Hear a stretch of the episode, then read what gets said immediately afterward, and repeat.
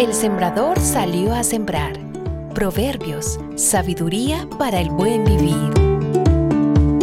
Campbell Morgan dice, no hay nada más grande o más grandioso en toda la literatura bíblica como el hecho de exponer la belleza y gracia de esa sabiduría que tiene el temor de Jehová como su parte principal. Pero ¿qué significa el temor a Dios? Significa respetarle, amarle, ponerle en su lugar. En Proverbios 8 se nos plantea la necesidad de alejarnos de todo aquello que es malo para nosotros y para con nuestra relación con Él. Pero el texto da un paso más al decir que no solo es apartarnos del mal, sino aborrecerlo, no querer verlo más, es desprenderse de tal forma que decidamos que eso no tiene lugar en nuestra vida. Es así como tenemos que aborrecer el mal.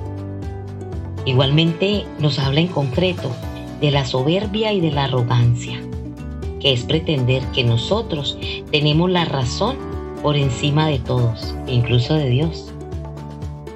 Para poder combatirlo es imprescindible tener la actitud que se nos presenta en Romanos 12.2, que dice, no se conformen a este siglo, sino transfórmenlo por medio de la renovación de nuestro entendimiento, para que comprueben cuál es la buena voluntad de Dios, agradable y perfecta.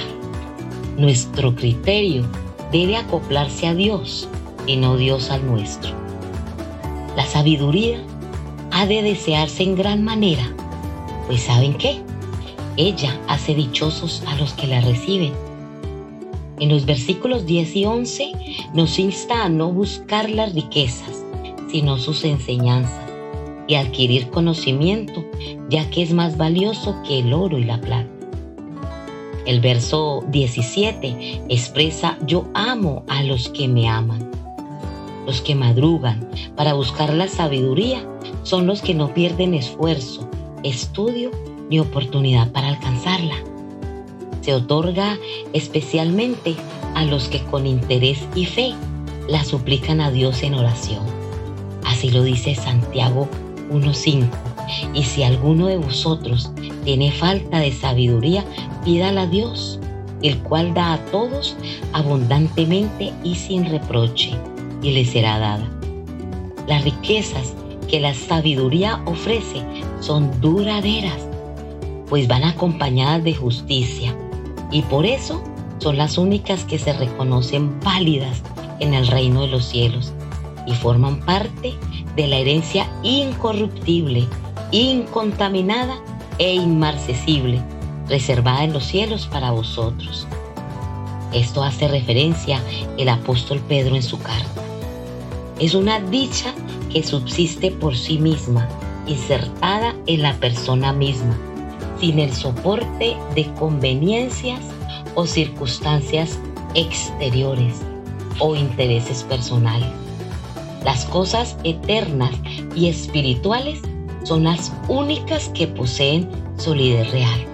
El llamado de la sabiduría que se personifica en este capítulo para vivir más y mejor es escúchame bien. Dios bendecirá a quien sigue mis consejos. Acepta mis enseñanzas, no las rechaces.